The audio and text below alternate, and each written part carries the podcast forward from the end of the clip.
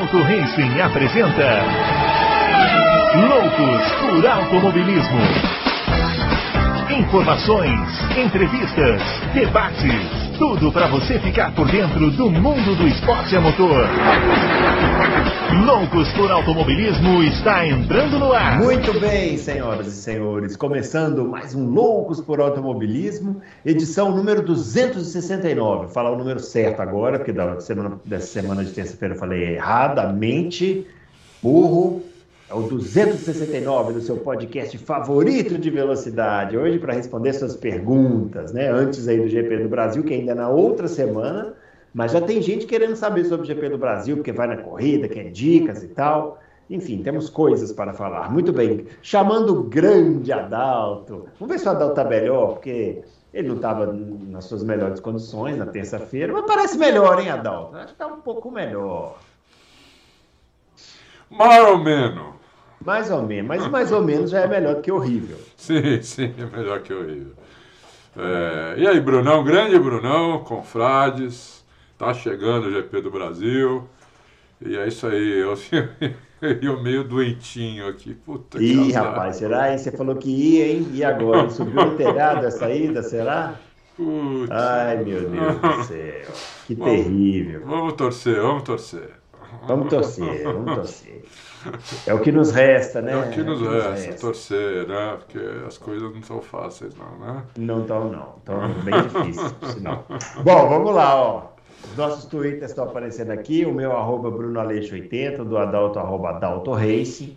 E hoje, como você sabe, é aquele programa em que a gente responde as perguntas, né? E vamos a elas, né? Para quem não sabe, as perguntas ficam lá no site. Quem quiser fazer pergunta, entra lá no site do Auto Race, registre lá a sua pergunta que a gente responde aqui. Ó, vamos lá, vamos começar. Ó. O Fernando Marinho, Adal, pergunta qual o melhor piloto em talento puro, independente do carro? Apenas o talento. Quem é melhor? Lewis Hamilton, Max Verstappen ou Fernando Alonso? Todos do seu auge. Olha que corte preciso, né? Uma pergunta precisa. É. Aí o problema aí começa o negócio do auge, porque, por exemplo, eu não, eu não sei se o, se o Vespa já está no auge, eu sei, né? Ou se ele ainda pode Assustador melhorar. isso, mas talvez não esteja, né? Talvez não esteja, né?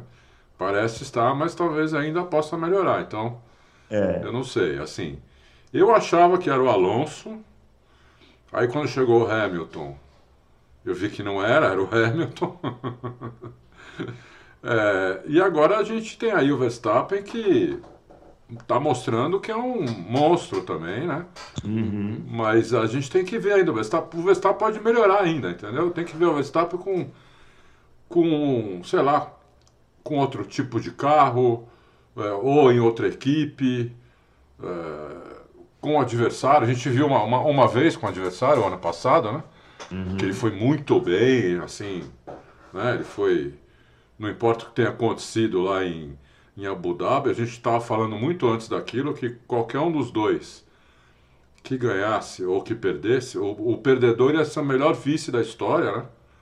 Exatamente. Né? E, e o, e o ganhador ia ganhar um dos melhores campeonatos da história também. Então é, é difícil, né? Tem que esperar É. mais um pouco para ver se o Vespa está no auge. Vamos ver, vamos ver. Ele parece. Mas isso, mas por exemplo, isso que você fala aqui, que o Alonso corre sempre com aquele acerto com o carro muito dianteiro e tal, né? Isso, Isso, isso. não é uma limitação, por É, exemplo? é uma Porque o limitação. Hamilton, o Hamilton corre, ele, ele passou, nós estamos em 2022, o Hamilton estreou em 2007, então são aí 15 anos 15 aí. anos, é. É isso? É, 15 anos de Fórmula 1. Ah. Em 15 anos de Fórmula 1, Hamilton pilotou todo tipo de carro. todo tipo de carro. Com todo tipo de característica. Foi. Em todos eles ele foi muito bem. É. O Hamilton. Não é o, É, o Alonso não teria essa limitação de precisar que a equipe faça um carro para ele, para que Teria. ele vá bem. o Alonso tem essa limitação. É. né? É, ele mesmo sabe disso, ele mesmo sabe Uhum. disso, né? Ele outro dia confessou que precisava do carro com a dianteira solta para ele sentir o carro. Ele confessou isso, que ele Uhum. sente o carro no volante ali, né? Se o pneu tra- se o pneu dianteiro escapar. Então Uhum. ele confessou isso. Já o Hamilton, ele guia um carro neutro, ele tenta fazer o máximo o carro ser neutro. Então, um cara que guia assim, ele tem mais, ele tem vantagem sobre os outros, entendeu? Ele tem vantagem sobre um cara como como o Alonso, como o Vespa, como o Schumacher, também o Schumacher também gostava do carro super traseiro. Então, esse cara que guia o carro neutro, ele tem essa vantagem. Agora, enquanto o, o Verstappen, enquanto o Vespa tiver esse carro que ele gosta, super traseiro, vai ser, vai ser difícil ganhar dele, entendeu? É, a não ser que você tenha um carro no mesmo nível. Aí eu acho que o Hamilton é, pode ganhar dele no, com um carro do mesmo nível. Mas uhum. se não, fica difícil. O, o, o, por exemplo, um que ele não perguntou e hoje ninguém nem coloca ele entre os melhores. Muita gente não coloca nem entre os 10 melhores da história, que é o, Vettel. O Vettel tinha um carro com a traseira totalmente pregada, né? É um parecido com o Alonso, e a frente uhum. meio solta. E ele detonou com aquele carro. Ele detonou uhum. com aquele carro. A partir do momento que ele não teve um carro mais assim, ele matou, matou o Vettel, entendeu? Em 2014, na própria Red Bull, ele foi, ele foi abatido pelo Ricardo, porque o uhum. carro não era mais daquele jeito. Foi proibido, é. né? O, o, difusor soprado. Então, por isso que eu falei no começo, precisa ver o Vespa na hora que ele não tiver um carro como ele gosta, traseiro assim, entendeu? Vamos uhum. ver. É isso aí. Muito bem, vamos lá. Ó. O Bruno Alves, é... Red Bull e Mercedes, duas perguntas rápidas. Red Bull e Mercedes são piores em classificação pelo peso extra que ainda tem? E está perguntando se a melhoria da Mercedes no México não deve ser salteada apenas pela drag secreta. Não, mas é. por ser um carro com menos pressão aerodinâmica que Ferrari e Red Bull, levando em consideração que no México se perde 20% dessa pressão aerodinâmica. Bom, é, Red Bull e Mercedes são piores em classificação. Sim, o peso extra, é, um quilo faz diferença, né? Uhum. Mas é, eles podem tirar ainda e vão ficar mais rápidos. Não tem dúvida uhum. que faz diferença. Agora, quanta diferença é, é não dá para medir, né? Não dá para medir assim, porque faz, diferen faz diferenças diferentes dependendo do carro. Uhum. Não é igual em todos os carros. Então, e é sobre a, a pressão aerodinâmica da, da Mercedes, então, é o que a gente falou aqui né, na terça-feira.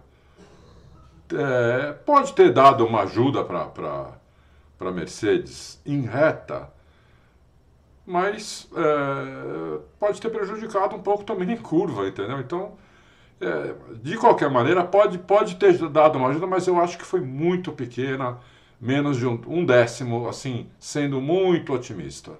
Entendeu? Uhum. Muito otimista. Vamos ver aqui no Brasil, né, que é 700 metros, ainda é alto, mas muito mais baixo que México. México é 2.200, né? Uhum. Aqui também a altitude é um fator, mas é um fator como é, por exemplo, na Áustria, onde a Ferrari foi melhor que a Red Bull, né? Então é um fator menor, né? Vamos ver, vamos ver no Brasil.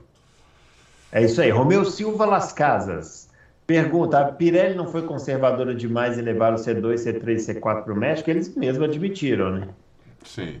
É, o grande Romeu tá sempre aí, hein? Não falha. Sempre aí. Ganhou outro dia lá, né? A, a miniatura. Ganhou foi a miniatura é. ou a camisa? Eu acho que foi a camisa que ele ganhou. Foi, foi a camisa, é. é. Ô, Romeu, ainda não chegou a sua camisa aí, né? Eu sei que não. Eu sei que não. eu sei que não, porque fui eu que deveria ter mandado e não mandei. Mas vai chegar, fica tranquilo. É, sim, lógico que foram. Né? Ele, nós falamos, eles admitiram tudo. É. É, é tudo errado, É isso né? aí. Tudo errado. Tudo errado. André Almeida é, olá, amigos. Em podcasts anteriores ouvi três citações que discordo. Ah, muito bem, Opa, vamos ver. Três Gostaria que voltassem a falar sobre. Para não deixar a pergunta muito longa, falarei uma por semana. Muito bem. Grande André Almeida pautando loucos até o final do ano. Né? Interessante a estratégia. Hum. Ó, primeiro que, que ele fala é o seguinte: o Massa em 2007 foi mal. Está dizendo, discordo. Nós falamos, eu não lembro de ter falado isso. Eu não lembro também de ter falado isso. Discordo na corrida de Monza, onde decidiriam quem seria o piloto número um. Massa estava na frente do Raikkonen na corrida e no Mundial. Porém, o motor quebrou. E ali o finlandês ultrapassou em pontos. Lembrando que, que foi o ano do famoso Vagare para o Alonso. E o brasileiro estava bem veloz, considerando o espanhol no auge, e a McLaren com informações roubadas da Ferrari. Aham. É, realmente eu não lembro de ter dito que o Massa foi mal em 2007, mas eu não acho que ele foi bem. Eu acho que ele foi mais ou menos em 2007. Bem, ele foi em 2008, né? E 2006 também foi bem, né? Porque estava correndo com o Schumacher lá é. e fez o que dava para fazer, né? É. Eu achei que o Massa foi muito bem, tanto em 2007 quanto em 2008. Em 2007 teve uma corrida que ele foi muito mal, acho que foi Silverstone, se não me engano.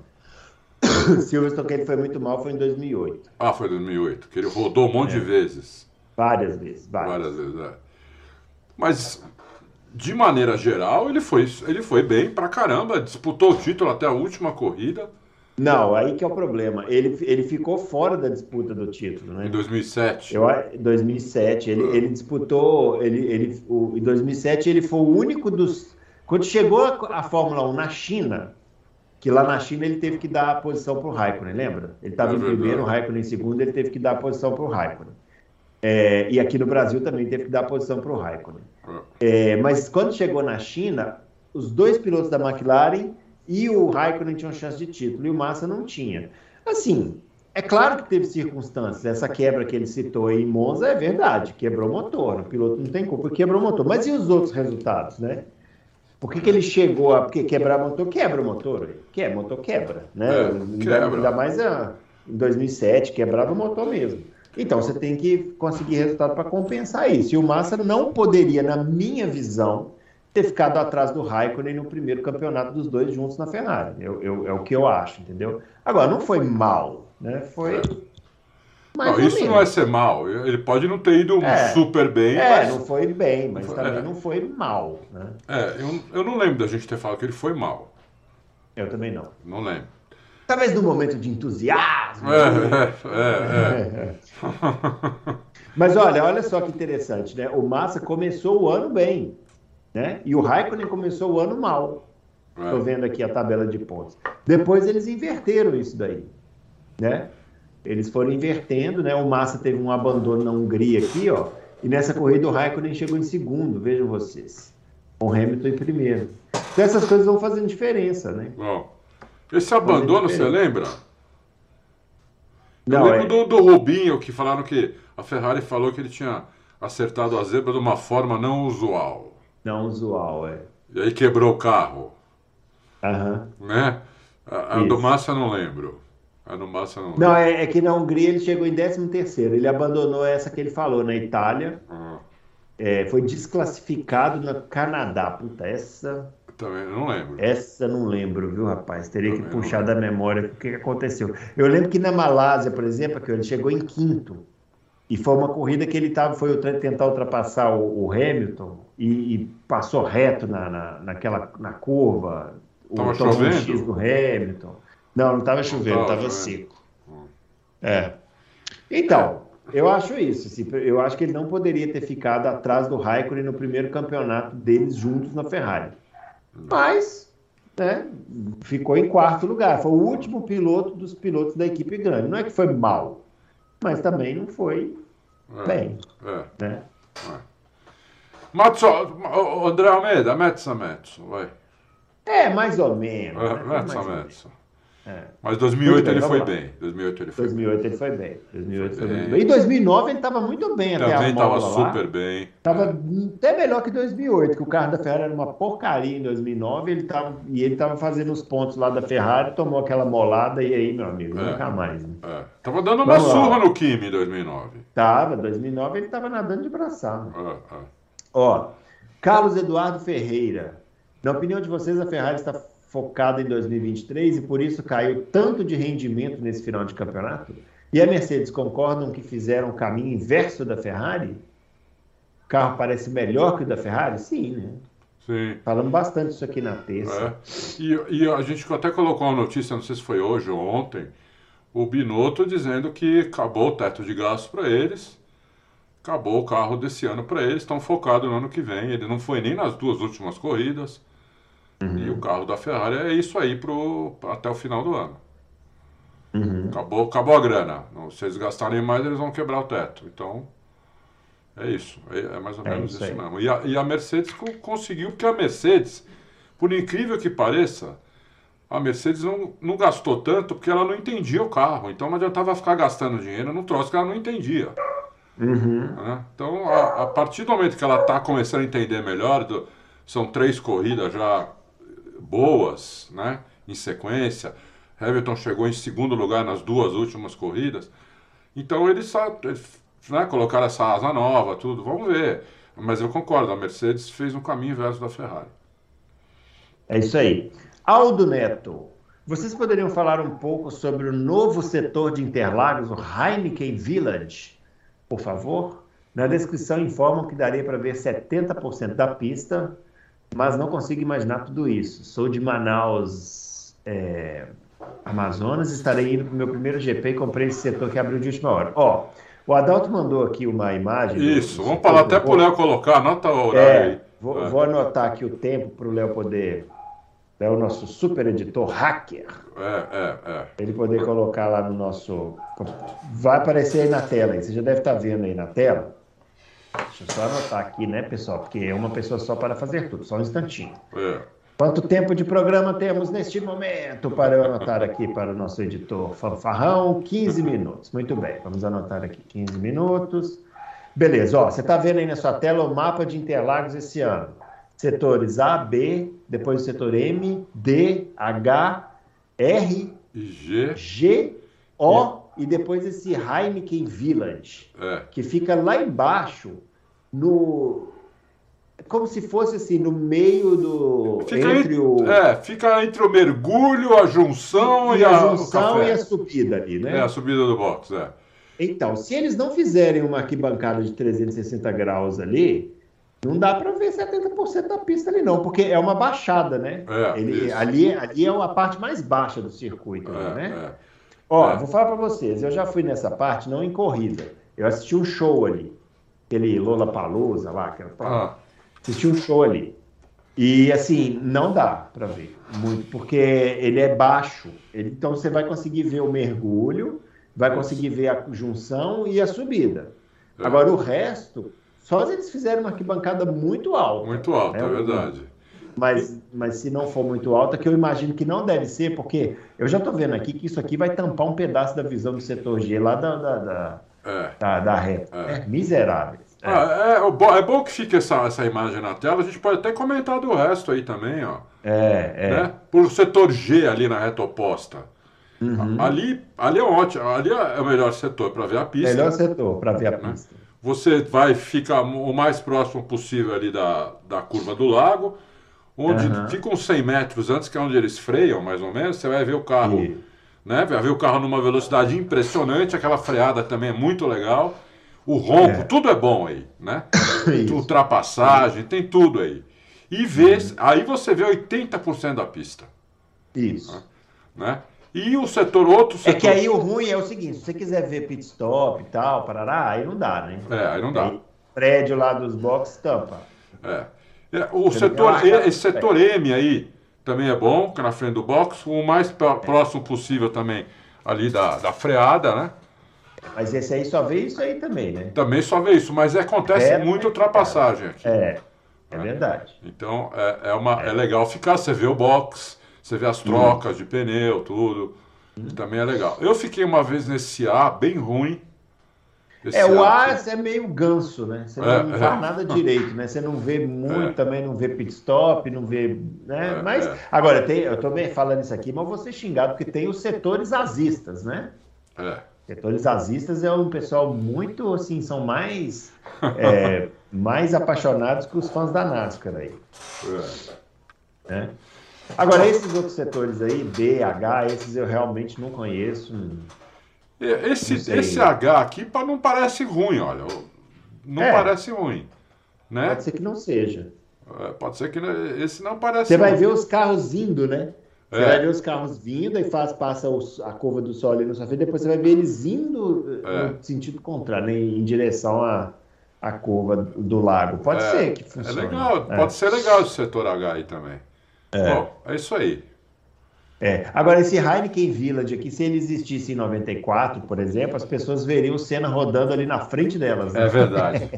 Porque foi bem ali. É verdade, foi bem ali. Não sei se estou dando uma boa notícia, mas seria mais ou menos isso aí mesmo. Legal, bacana, muito bem, tá? O, o bo, boa compra, viu, Aldo? Nosso ouvinte que fez, fez a pergunta. Aldo Neto, boa compra, aproveite. É, tá indo de Manaus, hein? Tem, aproveita, tem chão tá vindo frente, de Manaus. Mas... Esse aí é, esse é, é hard. Esse a gente Esse é respeita. É hard, é. O cara vem de Manaus Mas... para ver a corrida, parabéns. É, aproveite lá, viu? Tomara Depois conta pra seja... gente. Aliás, podia aproveitar, viu, Aldo Neto, já que você vai lá nesse setor aí, que eu desconhecia, acho que é novo mesmo. É, conta pra gente como foi a experiência, né? Pra gente saber, de repente, recomendar aqui para outros ouvintes que é, é mesmo, é mesmo. né? Era uma boa. É. é isso aí. Vamos lá, o Diego Silva, sendo bem realista e pegando o histórico dos últimos 20 anos, vocês não acham muito difícil alguma equipe desafiar a Red Bull nas próximas duas temporadas? É bem difícil mesmo, eu também acho. é difícil. É, o, o, que tem aí é essa, essa, punição aí, que foi, foi, foi muito pouca, mas 10% a menos de turno de vento CFD pode prejudicar um pouquinho a Red Bull na evolução do carro. Mas uhum. a Red Bull já tinha menos, né? Túnel de vento é. CFD do que Ferrari e Mercedes, porque é a primeira colocada. O campeão tem menos. É, a, a terceira colocada das três é a que tem mais. É assim, é uma escadinha, né? A pior colocação, a que vai ter 100% do, do tempo de túnel de vento é a última colocada. Depois vai abaixando, né? Então, uhum. isso pode dar uma. Mas, mas é, 10% é pouco também, eu acho, entendeu? Então, é, ela é a favorita. Eu não tenho dúvida que é a favorita, pra, é pelo menos para a temporada que vem. É. Né? Mas a, o favoritismo tem que ser confirmado, né? Tem que ser confirmado. O ano passado eu falei que ela era a favorita para esse ano, mas ela, tá, ela confirmou. Pode ser que uhum. ano que uhum. vem ela não confirme, entendeu? Vamos ver. Vamos ver. Ah. Ó, Ricardo Campos. Pessoal, quanto tempo levaria para se alterar o setup dos carros de seco para o de chuva? Com tanta tecnologia hoje em dia, em caso de chuvas torrenciais, antes da largada, não seria melhor para todos se a FIA determinasse condição de chuva e liberasse o parque fechado para que o setup dos carros fosse alterado nessa condição? No Japão foram umas duas horas de atraso para a largada. Será que uma eventual mudança de set não levaria menos tempo que isso? Olha, o, eu não sei quanto tempo levaria, mas com certeza é menos tempo do que esperar a pista secar, né? Fora que, tecnicamente, não tem nem comparação. Né? Não, não. A gente falou isso várias vezes já, Ricardo. Lógico que devia deixar, fazer o setup de hum. chuva. Lógico que dá tempo, entendeu? Nem que fosse só para levantar um pouco o carro, amolecer um pouco a suspensão e isso já ajuda pra caramba, entendeu? E, e, tem mais coisa, mas só essas duas coisas já ajudariam um monte. Uhum. E, e, lógico que deviam fazer, é um absurdo não fazerem. Entendeu? Não sei que eu é. entendo o carro ficar no parque fechado. Mas se você tá vendo que tá chovendo, que a corrida vai ser na chuva, tem que liberar duas horas antes, três horas antes e pronto. Pô. É. Né, Bruno?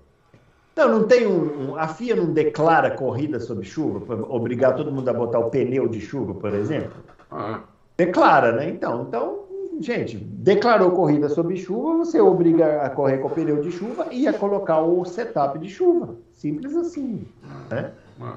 Para que os carros parem na pista. Não é para dar vantagem para ninguém, porque daqui a pouco vem alguém e fala, ah, mas aí vai dar vantagem. Não é, é para que os carros parem na pista, só isso. Ah, ah. Muito bem. Renato Melo, também irei pela primeira vez a Interlagos ver um GP de Fórmula 1 por culpa de vocês. Aê, muito bem. Grande Renato Melo. Esse é o voto que vale a pena virar, pessoal.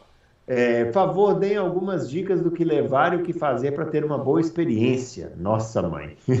Obrigado por divulgar esse esporte emocionante. Ó, capa de chuva, é. protetor solar, Falar, pô, Bruno, você tá louco? Não, amigão, é, é, isso mesmo. Capa de chuva e protetor solar. Isso. Né, Adão? É, pô, não. Porque, e os tempos aqui, o clima aqui, Renato, não sei se você é paulista ou não, o clima aqui é completamente alucinado. É. E Interlagos gente, o triplo, né? É. A gente teve um sábado e domingo aqui que parecia que estava no deserto do Saara Sim. E a partir de segunda-feira esfriou, estamos agora no, no Polo Norte. Na geleira do, do, do Atacama. É, é. Então o clima muda muito rápido. Interlagos, que é muito descampado, uhum. muda mais ainda. Entendeu? Então aqui tem vários microclimas. São, e Interlagos tem o próprio microclima lá.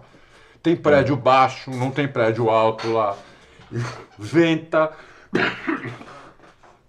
Então o que o Bruno falou, leva roupa para inverno, para verão, para chuva, né? Isso. E um, talvez uma almofadinha para você sentar ali.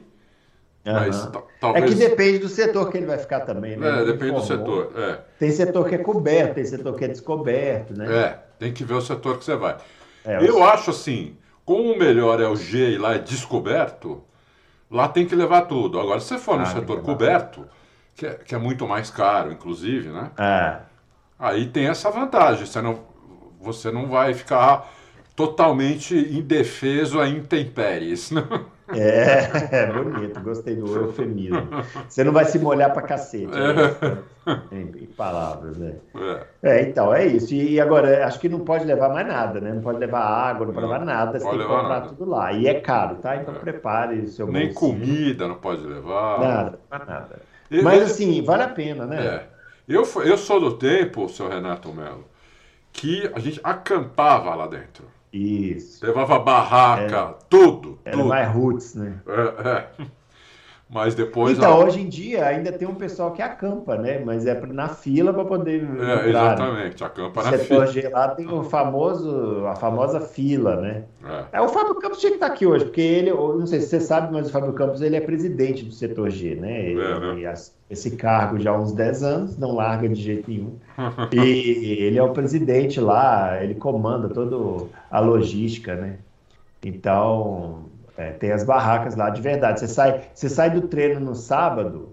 Quando eu vi pela primeira vez, eu achei que era mentira. O Fábio falou: você vai ver, na hora que a gente for embora do treino, vai ter gente acampada para corrida. Eu falei: ah, lógico que não. Quem é louco de fazer isso, né? Mas tem, tem então, o pessoal está lá com as barracas acampando, esperando para entrar na corrida. Impressionante. Nem, nem toma banho. Não, é, nem toma Nem banho. toma banho. Como a gente, quando ia na década de 70, também uhum. não tomava, porque Pegava uma tigela, jogava uma tigela na cabeça, tigela de água, essas coisas. O banho era assim, quer dizer, era banho de sapo, né, meu? É, isso aí. Muito bem, vamos lá, ó. O Vinícius Mois pergunta mais ou menos política. Ai, meu Deus, que time perfeito, né? É. Compreendo perfeitamente se não for respondida. Claro que vai ser respondida. Em governos anteriores, houve patrocínio de empresas estatais de economia mista no Brasil a equipes e pilotos, o que proporcionou a entrada de pilotos brasileiros na categoria. Uhum. Vossas senhorias entendem possível e mesmo interessante que isso ocorra novamente, principalmente na perspectiva de projeção de soft power. Eu não sei o que é isso que ele falou no final. Soft power. E aí, Adal? Eu, acho que se for interessante para a empresa se tiver a ver com a empresa, é lógico que é interessante. A Fórmula 1 é uma, uma vitrine mundial. Então você tem aqui no Brasil, você tem empresas brasileiras que são multinacionais. Você tem uhum. empresas brasileiras que até não são multinacionais, mas exportam muito.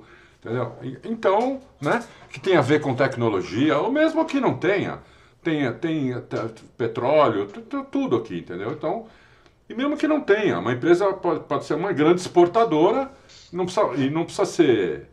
É, é mas ele está falando das estatais, não fuja do tema. É, estatais é complicado. Aí eu acho que tem é. que ser bom para a empresa, entendeu? Se uhum. não, não, não. Pode ser um cabide isso aí. É, eu, é, eu, eu, acho assim, ó, vou, vou falar, eu, eu, acho ruim quando uma empresa estatal banca a carreira de um piloto. Como aconteceu, por exemplo, com o Felipe Nasser, né? É. Foi com o Banco do Brasil lá e tal. Isso aí eu, eu sou contra. Agora, quando a, a, a empresa estatal vê no esporte uma, uma possibilidade de transformação social apoiando as categorias de base, aí eu acho que vale a pena. A gente tinha aqui no Brasil, por exemplo, a, a seletiva né, da Petrobras, do kart, né? Bruno para cara... presidente. Ah, é, Deus me livre, não quero. Mas o, a, a, a, estatal lá, a Petrobras, apoiava a seletiva de kart, né? E quem ganhava, ia com apoio. Era bem legal isso. Isso, era, isso é super legal e tem que, tem que existir, né? É, Agora, é a empresa estatal despejar uma grana para apoiar um piloto, aí eu acho que. É, né? é. Ou então fazer, ou então uma outra, uma outra vertente que também vale a pena é o que a Petrobras fazia na Williams. Que não era Sim. só botar a, a marca, né? Sim. Ela, desenvolvimento do produto desenvolvimento da, da, benefício é, para da gasolina, isso. isso. Aí sim. Punha, geralmente tinha um piloto brasileiro também, né? Exatamente, é, mas aí consequência, né? É consequência. Aí consequência, é. mas o, o, o, o, lance era desenvolvimento de tecnologia Aliás, é, aquela, aquela gasolina que a, que a Petrobras desenvolveu naquela época, uhum. até hoje está nos postos de gasolina, é. né? e até hoje a maioria, a maioria das pessoas que tem carro né, importado forte, com motor forte, tem que usar essa gasolina, porque é, as então. outras não dão conta do, do, do motor. Entendeu? Então você vê, um negócio que foi feito há quantos anos atrás né? Ainda rende, né? Ainda rende frutos para a Petrobras, entendeu? É. Então, como o Bruno falou, quando tem a ver o negócio, aí é, aí é legal. Agora, realmente, é. como, como foi um exemplo, não estamos falando mal do Felipe Nasser aqui, não tem nada a ver não, com ele. Ele não tem culpa nenhuma, ele, ele não tem culpa nenhuma. Né? É. Fazer, assim, ah, vamos pô, dar 20 milhões por ano para esse cara aqui, pra... aí é. não, aí eu concordo com o Bruno. Entendeu? Não dá. A não ser que ele fosse um fenômeno e não conseguisse entrar sozinho. Se você dá um é, empurrão. Assim, não. Vamos, assim, te, vamos, vamos te patrocinar um ano. Depois você é. se vira, entendeu? Depois você tem que se, você tem que se garantir aí. Né? É. É isso. É isso aí. Muito bem, ó. O Pinto. É isso aí, Pinto. Pinto. Ele quer saber o seguinte: a penalização de redução de túnel de vento sofrida pela, pela Red Bull para o ano que vem pode de fato prejudicar seriamente o carro da próxima temporada ou as genialidades do Newey e Max serão suficientes para manter a Red Bull como melhor conjunto? Então, Pinto, isso aí é muito relativo, né? Por exemplo, hoje a gente pôs uma, um artigo aí, o Gunther Steiner, que para quem não sabe é italiano, apesar desse nome, Gunther Steiner, você nunca imaginava uhum. que o cara que chama Gunther Steiner é italiano, né? Mas é só ouvir ele falando que você descobre. É, é só ouvir ele falando. É. Ele disse que não vai fazer nem cócegas isso para a Red Bull. Né? Agora, não sei se ele exagerou, se não exagerou. Como eu falei no começo, eu acho que alguma, alguma diferença faz, mas é pouca. É pouca, entendeu? Porque eles já têm o melhor carro, eles têm o melhor engenheiro, projetista. Eles têm um, o Adriano, Adriano foi o mestrado dele na faculdade foi feito solo, quer dizer, o cara manja muito disso, entendeu? É. Então não vai fazer tanta diferença assim. Né? É mas alguma diferença talvez faça. É Vamos é isso ver. aí, vamos lá. William Alves de Almeida, GP de Interlagos se aproximando e manda aí umas dicas para quem vai assistir pela primeira vez direto do setor H. H. Posso levar é, para não ficar comendo lá? Quais horários bons para pegar o metrô saindo da Paulista? E como faço para ver os pilotos? É bom que o Barçal Kawai Prado ele já respondeu aqui tudo. Ó. Tô lendo aqui, deu uma res... nem eu, eu não seria capaz de dar essa resposta. Então, ele está explicando aqui como é que faz para pegar o metrô da Paulista, porque tem, tem que pegar o metrô da linha verde, né? Eu não sou de São Paulo, então eu sei pouco também. É, pegar o metrô da linha verde, aí faz a transferência lá para aquele trem da CPTM. Não, não, na Paulista pega a linha amarela sentido Butantã. Ah, é verdade. Tem a, tem a linha. É porque na Paulista passa verde e amarela, mas aí você tem que pegar a amarela. Certo. Aí isso, aí transfere para a CPTM na estação Pinheiros. Isso eu sei que eu fazia e, antes é. da pandemia. Né? E, e depois o... pega o, o, trem no sentido Grajaú. Grajaú e desce no autódromo. Desce no autódromo. Ah. É isso aí. O, eu, eu, que, eu, que eu me lembro, assim, a estação lá para mais ou menos uns 300 metros da ah. entrada. É uma hora e meia, Agora, mais ou menos, de de, de traçado aí, né? Da Paulista. É, a... é. Né? Mas vai de boa, né? Vai de Agora boa. vamos ver esse setor. Então, o setor H é aquele que a gente estava comentando aqui, que fica na curva do sol, né? Então, é. é. Vamos ver, se pode ser legal. Eu, não, não, eu, eu nunca fiquei lá, acho que o Bruno também não. Mas pelo que a gente viu naquela imagem que a gente estava aí, parece ser legal, entendeu? É, o... fazendo aquela mesma perspectiva daquela brincadeira que eu fiz lá de, de quem for ficar no raio, se, se se fosse em 94 a pessoa que ficasse ali no Heineken Village viria o Senna rodando, nesse setor H aí, quem ficasse lá em 2003, se esse setor existisse, ia ver aquele estacionamento de carros rodando ali. Né? Nossa, né? Todo mundo, um Jenson Button, Schumacher, todo mundo rodou, bateu ali. É, é, todo mundo mesmo. Acho que uns 5, 6 carros. É, virou, um, virou um ferro velho. O, o Bruno, teve um ano da década de 70, que eu não vou lembrar qual é agora, que fizeram, uhum. fizeram um, um remendo no final da, do, da, da, do retão, onde hoje uhum. fica a arquibancada do setor G. Debaixo uhum. da arquibancada do setor G é o retão antigo. Uhum. E uma reta enorme, em descida. Os carros chegavam lá embaixo assim. Já estava em velocidade máxima uns 300 metros antes de chegar lá, lá embaixo, 400 metros. e fizeram um remendo ali, o remendo não tinha aderência. Empilhou sete carros na curva 3. acho que eu já vi essa foto, né? Tem os carros todos empilhados lá. Empilhou sete carros é. lá, na, no lugar mais de alta da pista. É. Agora, só uma coisa, o William Alves pergunta qual o horário para sair e tal. Ó, vai cedo, viu, o, o William Alves? É. Vai cedo para a pista, chega lá na hora que abriu o portão vai para passar o dia lá. Isso, isso. É, lá, é né? um programa de, de, dia inteiro. Isso. Não, é. não, chega em cima da hora, não, porque aí você vai pegar fila, vai pegar trânsito, aí você não vai é. conseguir chegar na hora, vai ficar nervoso é. e não vai conseguir escolher um lugar legal para sentar na arquibancada. Então vai para passar o dia. É. Tem corrida lá antes, tem corrida de Porsche, tem, tem outras que, hora, que horas abre? Você sabe que horas abre portão, Bruno? Então, na época que eu ia, já tem um tempo que eu não, não vou, é, era abrir acho que sete horas, né? Sete horas da manhã já abria? Eu acho que abre sete horas da manhã. Pô. É. Eu nem lembro. Eu tenho uma também, foto com, com o dia amanhecendo lá, assim. Eu não fico em arquibancada desde a década de 90. Então. Aí, ó. Ah, é isso aí. É. Vamos lá, o Sink Header. É, pergunta: em 2004, após o Schumacher ganhar, o que ganhou a FIA interveio e criou a pontuação anti-Schumacher. Anti Agora em 2023, se o Max fizer o mesmo, a FIA pode voltar a interferir? Pode. O, o, o Sinkheader, a FIA sempre interferiu quando há uma, uma, um domínio muito grande. Quando ela interferiu, ela demorou mais para interferir, foi justamente o Schumacher. Porque foi, foi, acho que, o primeiro domínio muito, muito longo né, que teve. Sem perspectiva de fim, né? Isso, porque realmente era uma em cima da outra. Né? É. E, então a FIA começou, demorou até para interferir, mas sempre interfere interferiu na Red Bull, interferiu na Mercedes várias vezes. É que a Mercedes conseguia, né? Mas se você for pegar, agora de cabeça eu não sei, mas se você for voltar, desde 2014, olha o que a FIA fez ali para tentar parar o domínio da Mercedes, fez um monte de coisa. E vai fazer com a Red Bull também, não tem dúvida. Porque já ganhou ano passado, ganhou esse ano. O ano que vem já vai começar a favorita. Se começar a disparar, a FIA já vai começar a se mexer. Né? É. Não, tem jeito, é, é assim aí. mesmo.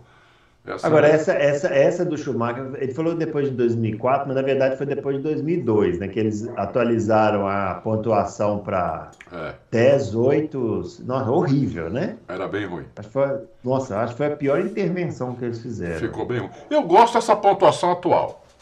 Eu gosto também. É porque a pontuação de, de, de, corrida, qualquer corrida, tem que valorizar quem vence a corrida. Sim, sim. Essa pontuação atual a... valoriza e vai é... até o décimo colocado, né? É, então. O que a FIA pensou lá em 2002 para 2003 foi: ah, já que o cara ganha todas as corridas, vamos reduzir a, a, a diferença de pontos do primeiro para o segundo, para pelo menos tentar levar a decisão do título até o final, né? É, é, é. Vou te falar. Né? Eu, tenho, eu ainda daria um ponto para pole. Eu daria um, um ponto, ponto para a pole. Eu daria. É. Eles dão para a melhor volta, eu daria um ponto para a pole também, entendeu? Mas isso, é. vai, isso vai contra, né? Se o carro for muito dominante, aí ferrou, né? É, é. Vamos lá. Número 1, um, Romal Tree. Uhum. O que será que significa isso? Eu não sei. Vamos lá. Grande Adalto, você acha que a Red Bull vai trocar o motor do Max para ele dar show em Interlagos e Abu Dhabi? Ainda tem a sprint, hein? Tem alguma informação do Mate? Ele nunca lembra, é o Mate, né? Que é o da Red Bull. É o Mate, que é o da Red Bull. Não, eu não tenho informação, mas olha, eu nem tinha pensado nisso. Sabe que você tem razão? Colocar Eles podem, motor... né? Trocar.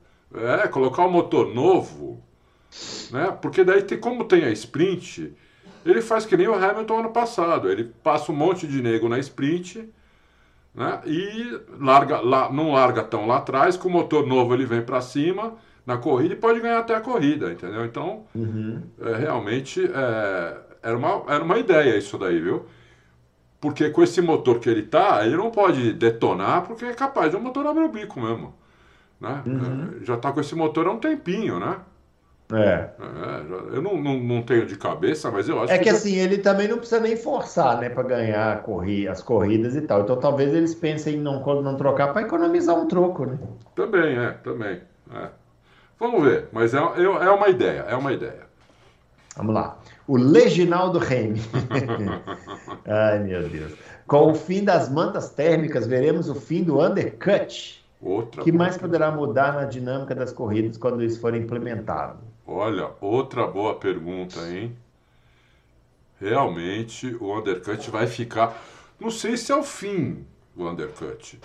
Porque, como não vai ter manta térmica para ninguém, vai ficar ruim para todo mundo, igual. É, então, eu acho que não vai ser o fim por isso, porque na é. verdade só vai aumentar o tempo. Vai aumentar. É, de, de, de, que você leva para atingir né, o, o, seu tempo de volta normal. Mas vai ser para todo mundo. Né? Vai ser para todo mundo. Então, o que vai fazer, o que vai fazer é que talvez vai, vai ter uma janela maior para o undercut. Né, uhum. Né, Bruno? Isso. Vai ter uma janela maior para o undercut. Hoje eles falam que a janela é 3 segundos, né? Uhum. Pode ser que a janela vá para 5. É. E aí fica até melhor para fazer undercut. Não sei, vamos ver. Muito, mas foi é. muito boa pergunta do Leginaldo. Boa Reino. pergunta. É, é. Leginaldo sempre com boas perguntas. Sempre com né? boas perguntas. Também Grande é fazendo Fórmula é. 50 anos até eu. É, né? então. Quem, quem, quem, se não fizesse uma boa pergunta é que seria estranho. É, é. é o Marçal Kawai Prado, com o campeonato já definido, o que esperar de, de inter, para Interlagos? Levando em consideração a altitude, o Russell pode colar no Leclerc e termos uma boa disputa pelo terceiro lugar na última corrida? Ah, Marcelo, está muito longe o Russell do Percival. Eu é. acho que a gente tem que pensar aqui em Percival contra Pérez. Uhum. Contra o Russell está mais de 40 pontos na frente. O, o... É. Entendeu? Então eu acho Ele difícil. teria que, para fazer diferença assim na pontuação, teria que ganhar a corrida, né? É. disso aí está muito longe. O Lúcio teria que ganhar a corrida e o Percival pontuar quase nada. É, então. Né? Tá para tirar 20, mais de 20 pontos. E ainda assim ia chegar em Abu Dhabi com 20, com 20 e poucos pontos. 20 pontos atrás ainda, entendeu? Então é uhum. é difícil. Tá mais para ir para Percival versus Checo. É isso aí. Que nesse momento o... eu acho que o Tcheco é favorito, hein? Ah, também acho. É. Vamos lá, José Arlindo Muyanga. Com o anúncio do interesse da Audi em entrar na Fórmula 1 construindo sua unidade de potência e com esse novo regulamento privilegiando atrair novos construtores, temos a McLaren que está no silêncio total deste capítulo. No passado e últimos anos do Ron Dennis na liderança, antes do chamariz financeiro da Honda, Havia um grande projeto para construir e equipar os carros com motor McLaren. Se na era híbrida difícil construir o P, já havia esse interesse da McLaren e agora com a mudança no regulamento. O que faz a McLaren não ter manifestado interesse publicamente e construir sua própria unidade de potência? José, a McLaren ela não constrói nem os motores dos carros de rua dela. Quem constrói os motores para a McLaren é terceirizado, uma empresa chamada Ricardo, que faz oh. só, é, que faz só para McLaren. Motores uhum. espetaculares. Os carros McLaren de rua são. Esses carros competem com Ferrari, com Porsche, com Lamborghini. Então, são motores espetaculares. Agora, não tem um motor nem parecido com esse da Fórmula 1, entendeu? Então, teria que convencer essa Ricardo a fazer o um motor para a McLaren. E aí, teria que começar o desenvolvimento, tudo. É muito caro. Eu acho que é mais caro do que a McLaren comprar um motor da, da Mercedes. Não sei. Eu não sei. E, e a McLaren também não está com tudo, com toda essa, essa bala que tinha é. antigamente. Antigamente a McLaren era uma equipe gigante, né? Era a McLaren e Ferrari eram as, né? E a Williams as três maiores. Hoje a McLaren não é mais, ela, as três grandes hoje é Ferrari, Mercedes e Red Bull. Então a McLaren não tem essa bala, vendeu a, a sede dela e alugou né? Hoje a McLaren paga aluguel na, na sede dela. Vendeu uhum. um monte de coisa, então é, é, é, complicado. Eu acho muito difícil isso acontecer. Né? É, a Audi tentou comprar, eles não, não quiseram nem vender 50%. E a Porsche, pelo que a gente está vendo, parece, leva tudo leva a crer que vai ficar com a Williams. E vai comprar uhum. e vai, vai comprando a Williams, pelo menos 50% ela vai comprar da Williams. Se ela, se ela entrar lá, 50% é dela. Senão ela não entra também. Entendi. É, coitado da Porsche, né? Um, um esforço para entrar na Fórmula 1, que é um negócio assim. É, incrível. Ninguém quer, né? Parece. Incrível, Ó, incrível. Vamos lá. É. Adriano, ano que vem poderemos ter mais uma equipe na disputa. É, manda um alô pro meu filho Pedro, aniversário dele, não perde um louco. Opa, grande Pedro fazendo aniversário. Feliz um abração aniversário. aí, Pedro. Tudo de bom é para você. Aí. Depois de quantos anos, né? É, vamos saber. Já tem que colocar ele no saber. simulador, hein, Adriano? O Bruno ah, já põe é. o dele. O Bruno tem um filho que tem um ano e pouco, e eu já vi fotinho dele no colo do Bruno, já no vi. volante assim, o Bruno tá fazendo algum joguinho lá com ele. Entendeu? É, não, já, já vê volante já fica doido, né? É, é então, DNA, né? Não tem é, jeito, é. né? Terrível. É. Agora, ele pergunta se vai ter mais equipe na disputa, depende, né? Na disputa do título, não sabemos. Na disputa do, do grid inteiro, com certeza não. É, é, é. Do título, acho que talvez a gente tenha as três. Talvez tenha a, a Red Bull, a Ferrari e a Mercedes. Agora, mais e a Alpine uma... que vai também estar na disputa, porque o Alonso vai sair, né? Sim. Ano que vem a Alpine, ó, Gasly Ocon ali, ó, tá só, só tá, disputando. Tem vai ser tá dizendo que a Alpine de... vai ser campeã, Bruno. Vai ser a reedição de Rosberg versus Hamilton. Coitado do, do camarada lá da, da Alpine para administrar isso daí. Tô brincando, é claro que não. Vai ah, ficar só ganhar algumas corridas. Tá? O Murilo Carvalho. Duas perguntas bem rápidas. A Dalton disse que a Red Bull construiu cinco assoalhos e depois no outro podcast disse que foram dois. Afinal, foram cinco ou dois? Quer saber? Dois? E também quer saber o seguinte: a Ferrari foi muito mal no México. Será que eles pouparam sua OP, haja vista que na altitude o tubo tem que girar mais para compensar o ar rarefeito e isso poderia quebrar a OP? A primeira, a primeira ali, ó, que eu falei que eram cinco assoalhos, depois dois, eu não lembro desses dois. Talvez eu tenha falado dois nas últimas tantas corridas. Né? Hum, né? Não, não dois desde o começo. Desde o começo, não. E também não lembro de ter falado, de, de, de ter falado que eram cinco. Mas uhum. não for, foram mais que dois. Eu, assim, de cabeça, assim, eu, eu digo, desde o começo do ano, contando a pré-temporada, talvez sejam cinco. Porque da, da, do Bahrein, que foi a primeira corrida, até hoje, que eu saiba, foram quatro. Então eu não, eu não sei se no Bahrein foi o mesmo assoalho da pré-temporada, né? Porque a pré-temporada eu acho que não entra no limite de orçamento, né? Então, não não, é, eu acho que não entra. Então, cinco acho que foi contando a pré-temporada e depois durante a temporada quatro. Mas não foi só a, Red Bull que teve isso, teve a, a Mercedes foi com, fez vários assoalhos também e a Ferrari uhum. também, entendeu?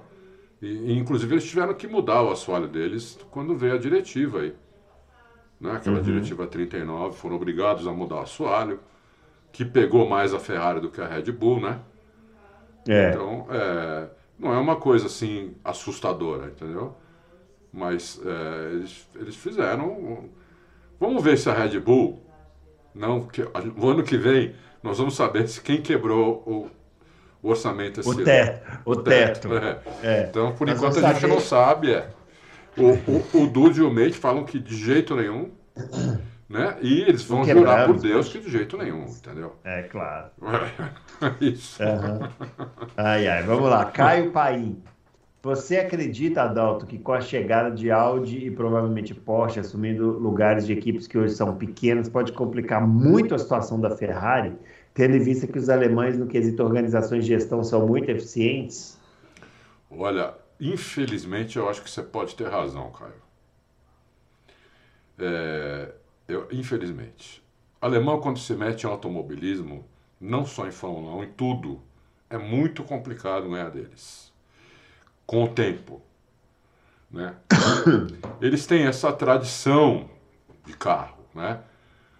De, de, de, de carro rápido, de carro eficiente, de carro bom entendeu? Pega as marcas alemãs, todas elas, né? É, é, a Volkswagen é a maior empresa do mundo automobilístico, passou a Toyota, é, é, é a dona da Audi, da Porsche, da Lamborghini, né? Olha o que a Lamborghini melhorou. A Lamborghini era uma carroça, era maravilhosa, linda, né? Mas como carro era uma Nossa, carroça. Agora, é, agora, agora, agora. Agora mexeu com os, os fãs de Lamborghini. Meu ah, Deus, tá, hum. tá que tá. Não, não, mas eu adoro Lamborghini, hein? Eu tô falando isso, Sei, mas eu adoro Lamborghini. É. Não tô falando é. mal de Lamborghini, não. É... Então é complicado mesmo, né? Mas assim, A Ferrari tem uma tradição, está na Fórmula 1, é a única equipe que está lá desde o começo, né? que eu acho que, assim, vai machucar não só a Ferrari, acho que vai machucar todo mundo. A hora que a Audi e Porsche subirem, elas vão disputar, entendeu? No mínimo. E vai, vai machucar a Ferrari, vai machucar a Mercedes e vai machucar a Red Bull também, entendeu? Eu acho que vai machucar as três. Mas vamos ver, a Ferrari não vai acabar por causa disso. É, Mas foi boa pergunta, viu? Foi boa pergunta. Uhum. Ó, vamos lá, Ranieri e França. Como vocês acham que seriam as disputas roda a roda se o Ocon tivesse carro para brigar com o Verstappen? O Ocon costuma ir bem no roda a roda. É, ó, o Ocon, o Ocon, vocês ficam aí falando mal do Ocon, mas aquele lance dele lá contra o Verstappen aqui no Brasil, foi que ano aquilo? 2019? Que ele era retardado. Não, 2019 né? ele, o, o Vespa ganhou. Não foi? Ganhou, né? Não sei agora. Foi 2018, não Talvez sei. 2018. 18 ou 19? Foi um dos dois aí é, que o Ocon foi lá, tinha parado no box, ele tava, foi descontar a volta. Hum, Verstappen cortou um dobradinho ali com o senhor Ocon. Depois ficou bravo, foi lá. Assim, ele estava certo porque o Ocon era retardatário, né? Sim, sim. Mas se fosse uma disputa por posição. Hum... O Ocon é bom no roda-roda e o Ocon é um cara que, até com o companheiro de equipe, joga duro, né? Ou o Pérez ah, que diga, né? Ah, então, o Pérez que eu diga. Até Cansou de mandar o Pérez na parede. É. é, mas assim, assim, o Vespa é, é muito é melhor que o Ocon. É, né? Dá, não estão nem, nem com duas prateleiras de diferença é, um para o outro. Exatamente, entendeu? Então ele teria que ter um carro bem melhor é. que o Vespa para poder disputar com ele, entendeu? Então é, tem essa. é isso aí. É isso aí, vamos lá. Doutor Caveira, recebi com tristeza a notícia do Van Dorn na Aston Martin. É. O que isso prejudica, o quanto isso prejudica ainda mais o Drogovic? Pietro 2, a vingança, ele pergunta. É, é isso aí. Abraços de Yorkshire, Inglaterra. Ai. Cada um que manda abraço assim de fora fica com mais inveja, ainda mais nos últimos tempos. O Adalto, o... não tem nada a ver né, com, com o Pietro, nada, né?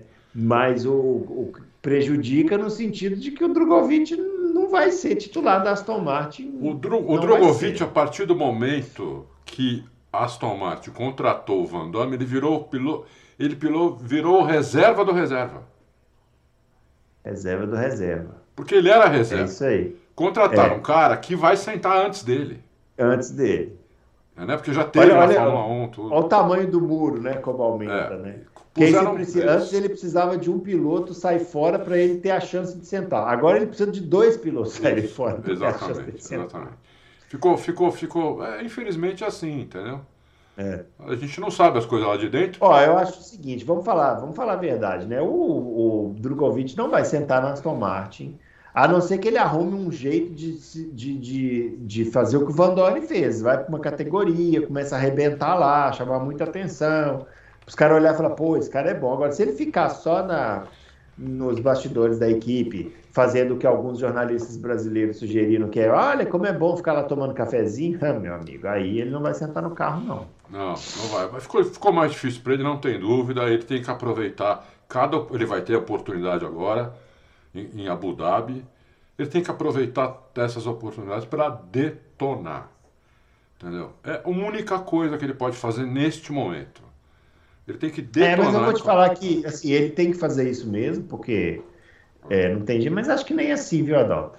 É, ele tem que arrumar ali. agora. Com essa história do Van Dorn, ele tem que arrumar uma categoria para ele andar bem. É. E a categoria, só, eu só vejo duas. Eu só vejo a Fórmula E ou a Indy. Ou a Indy. É. Eu não vejo outras. Duas. Duas opções. É. Mas até a Fórmula E, né? que a Fórmula 1 tem um preconceito com a Fórmula Indy, né? Mais do que com a Fórmula E, eu acho. Ah, eu tenho, tenho um certo preconceito. É, quem é. não tinha era o Frank Williams, né? Ele ah, tirava. o Frank Williams não tinha, não. É, ele tirava os pilotos de lá. Tirava, é. é. Ah, e se deu bem fazendo se isso. Deu bem. Tirando o Zanardi, que foi mal lá na Williams, o resto é. foi bem. É, é. É, o, é, o Montoya foi bem, o Villeneuve foi campeão. Villeneuve foi campeão. É, é. Ele tinha um, tinha um olho bom para piloto também, o Frank Williams. o último campeão, né? O último campeão pela Williams foi o Villeneuve. É, é verdade. Nossa, na década vocês. de 90 ainda, meu. É, vejam vocês. E a gente vê a Williams andando em último há quanto tempo, né, meu? Há quanto tempo, é. Que tristeza que é isso. É, é isso aí. É. Vamos lá. Diego Silva. Vocês não acham que o Hamilton por duas vezes deu um leve chega para lá no Russell? E quando o Russell der um chega para lá no Hamilton, como será a atitude dele no rádio? Em Miami não foi o Russell que deu um chega para lá no Hamilton, não foi o contrário? Eu não, eu não. Eu acho que foi o contrário. Eu não, eu não lembro de, de, de chegar para lá nenhum, de nenhum no outro. Assim... Não, em Miami eles disputaram muito forte, muito forte. E eu me lembro do Russell ter dado um. É? Não é chega para lá, é aquela espalhada que o cara tem que sair da pista, né? Isso. Agora, essa aqui no México, o Russell, o Hamilton não tinha o que fazer, né? Não ele, tinha. Ele tinha se, não, se, ele não fosse ali do, do, jeito que ele atacou a primeira curva, ele ia perder muita, muitas posições. É, né? é. Ali, se não fosse companheiro de equipe, era capaz de os dois baterem. É. Ou o Mas, Hamilton ó, ia espalhar mais. O Hamilton ia usar a pista inteira. Quando acontecer isso aí, dos dois brigarem, de espalhar, tocar, os dois vão reclamar. É. Os dois vão reclamar do mesmo jeito, mas é assim a vida, né? é. a disputa é assim mesmo. É. Hoje eles não, também não vão reclamar do quê? Estão disputando é. nada. Né? Exatamente. Porque para a Mercedes, se você chegar em segundo e terceiro, é a mesma coisa. ou em quarto ou em quinto. Entendeu? É. Como é para como é para Ferrari, como é para Red Bull. Os caras entram lá para ganhar, não é para chegar em segundo ou terceiro. É isso aí. Vamos lá. O Rainer Patrick. Adalto, sabe dizer se Mate e Dudes sabem de algumas regras que visavam reduzir os custos antes da implantação do teto, se estão sendo revisadas agora, e se é uma das demandas dessas equipes, como por exemplo uma, uma relação de câmbio o campeonato todo. Isso não incomoda as equipes? Abraço de Ponta Grossa, grande. Isso. Não imaginava que ele era do Paraná. Olha, incomoda sim, incomoda muito lá, porque, por exemplo, o Mitchell Dude era eles, para eles, eles pessoalmente são contra até o teto de gastos. Eles hum. acham que é bom para a categoria, mas não é bom para eles, entendeu? Porque eles tão, tiveram que se adaptar a uma, a uma situação que eles não viviam antes, né? É, antes eles podiam fazer vários projetos, podiam fazer vários, vários mock-ups, que é. Mock-up é o que você faz antes de fazer a peça final. Uhum. Podia fazer um monte de coisa, entendeu? Hoje não. Hoje eles têm que escolher alguma coisa e escolher e pegar no dedo, né? É, tinha mais gente trabalhando, hoje tem menos, foram, tá mais enxutas as, as, as equipes, né? Tanto na fábrica quanto quanto na pista. Na pista é um pouco pouca coisa, mas na fábrica está mais enxuta. Então eles estão é, eles estão vendo tudo isso. Esse negócio do, do câmbio, isso aí, como sempre disse o Bruno na primeira vez, isso é várzea, né? Isso aí é uma várzea uhum. absurda que é, são é, você mudar a relação de marcha, porra, isso é absurdo. Isso, isso faz aqui em campeonato regional. Né? É. Não é nada demais isso daí, entendeu? Mas é, eles estão revisando, sim, mas eles estão revisando, Renê, desde, desde o ano passado. Agora, como, como houve esse, esse, esse, esse estouro aí da Red Bull, provavelmente eles estão aí conversando, fazendo reuniões para é, ver o que vai acontecer a partir do ano que vem, porque, teoricamente, elas vão quebrar o teto ano que vem, a, em pelo menos 4,99% tanto a Ferrari quanto a, quanto a Mercedes, entendeu? E se a Red Bull imaginar que eles vão fazer isso, ela também vai. É claro. É. Então aí você aí cê, cê vai ter essas três equipes podendo gastar, vai, vão arredondar 5% a mais que, que as outras. O que também é uma é uma é errado, é uma sacanagem com as outras, né? Que não tem essa grana a mais. Algumas equipes nem chegam no teto, né? Então, a, a, por exemplo, a Alfa Romeo falou que a partir do ano que vem vai conseguir chegar no teto porque já vai entrar a grana da Audi. Entendeu? Então você vê, então é a partir do ano que vem. Então, ano passado, esse ano eles nem chegaram no teto. O Williams não chega no teto, Haas uhum. não chega no teto, né? Então é complicado isso aí. Muito bem. Vamos ver o que vamos fazer. É, Henrico Zampoli, é, como vocês projetam a Fórmula 1 para 2023? Do ponto de vista de competitividade, Red Bull vai continuar nadando de braçadas ou alguém vai incomodar? Alguma equipe vai se aventurar a furar o teto também? É. Nossa, antes Depois dessa puniçãozinha mequetrefe aí, né? É, é, responder uma pergunta antes já, né, Rico? É. Eu acho que vai ser. As, eu acho que a Red Bull é favorita aí, mas Ferrari e Mercedes vão, vão, podem disputar com ela e é, aventurarem furar o teto. Se não fizerem nada, eu acho que as três vão furar o teto, em 5%. É isso aí. Eu furaria. Você não furaria, Bruno? Pô, é lógico. Se, se, você tem a grana. Uma punição dessas? É, é claro, uma punição dessas, é. né? É. se a Red Bull for muito bem no ano que vem, a Red Bull ano que vem continuar arrebentando, eu vou te falar, essa regra de teto vai acabar. Será? Porque ninguém vai respeitar mais, entendeu? Aí, é, a não ser que eles é punições violentas. Ah, aí é outra história, é. mas já não deram agora, né? Não deram agora. Mas podem mudar, por exemplo, ano que vem eles podem mudar. Ó, a partir de agora a partir do ano, do ano seguinte, é o seguinte: é. furou o teto, vai perder 100 pontos no campeonato de construtores e 50 no de pilotos. É. Mais 50 milhões de multa. Aí uhum. realmente os caras têm que ver se vale a pena é. ou não furar o teto, né? É. Mas, por enquanto, não tem nenhuma perspectiva por disso. Enquanto não tem perspectiva disso. Muito bem. Para finalizar, Nishan Capuji, gostaria que o Mr. Adalto Mas esclarecesse em qual linha, capítulo ou versículo do livro de regras da NASCAR. A NASCAR tem um livro de regras? Essa é a minha pergunta. É dito que a manobra do Ross Chastain em Martinsville foi ilegal. Track limits é o muro e ele fez a curva usando o muro. Agora, como ele beijando o muro conseguiu ser mais rápido do que os cinco carros que estavam fazendo o traçado normal? A tendência não é você ir perdendo velocidade quando vai encostando no muro? Não, ali é, Para quem não viu, né? É. Quem não viu esse Ross Chastain no final lá do, no, dessa pista lá de Martinsville, ele simplesmente decidiu não fazer mais as curvas. Cravou o pé no acelerador e foi arrastando no muro. Foi assim, escorando no muro, o carro escorando, escorando no muro. No muro. É. Em vez de escorar nos pneus para fazer Isso. a curva, ele escorou no muro. Escorou no muro.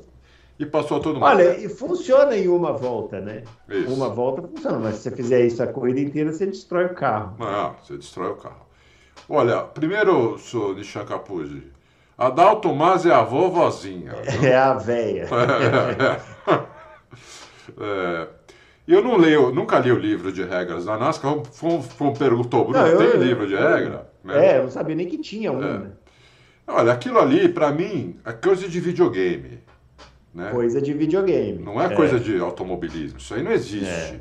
É. Né? Apesar de. Não, não sei se está no livro de regras ou não está, mas aquilo para mim não existe. Entendeu? O cara fazer aquilo não devia valer, na minha opinião. Uhum. Sei que os nossos caseiros vão me xingar, pro, é, azar meu, né?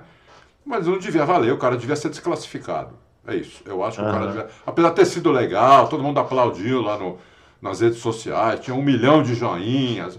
Tudo bem, é legal para ver. NASCAR é isso, NASCAR é. é. isso. É por isso que a gente fala aqui, é. assim. É... Ai, lá vou eu arrumar confusão. Mas é, a NASCAR é isso, entendeu? É. Não é exatamente uma corrida. Isso, é. É um show, é um né? show, é um show. E show, show vale esse tipo de é, coisa. exatamente. É, procura aí a imagem no YouTube é, e vê se você acha que isso é um automobilismo que você gosta de ver e tal. Se for, ótimo, a NASCAR é para você. Isso. Eu. Eu desisti também, já faz tempo. É. O, coloca no YouTube lá, coloca Ross Chastain. Assim, Isso. Não é assim que, que pronuncia, é. mas, né? C-H-A. S-T-A-I-N, Rochastain, é. em Martinsville. Coloca Rochastain em, Martinsville, você vai ver o que ele fez, entendeu?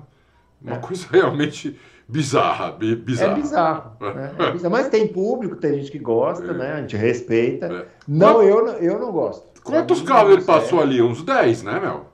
Um monte de carro. Um monte é. de carro. Agora, tem um detalhe, né? Essa pista aí de Martinville é uma das mais lentas, né? Do... Acho que ela só não é mais lenta do que Bristol, né? Que é, é, é praticamente uma arena, né?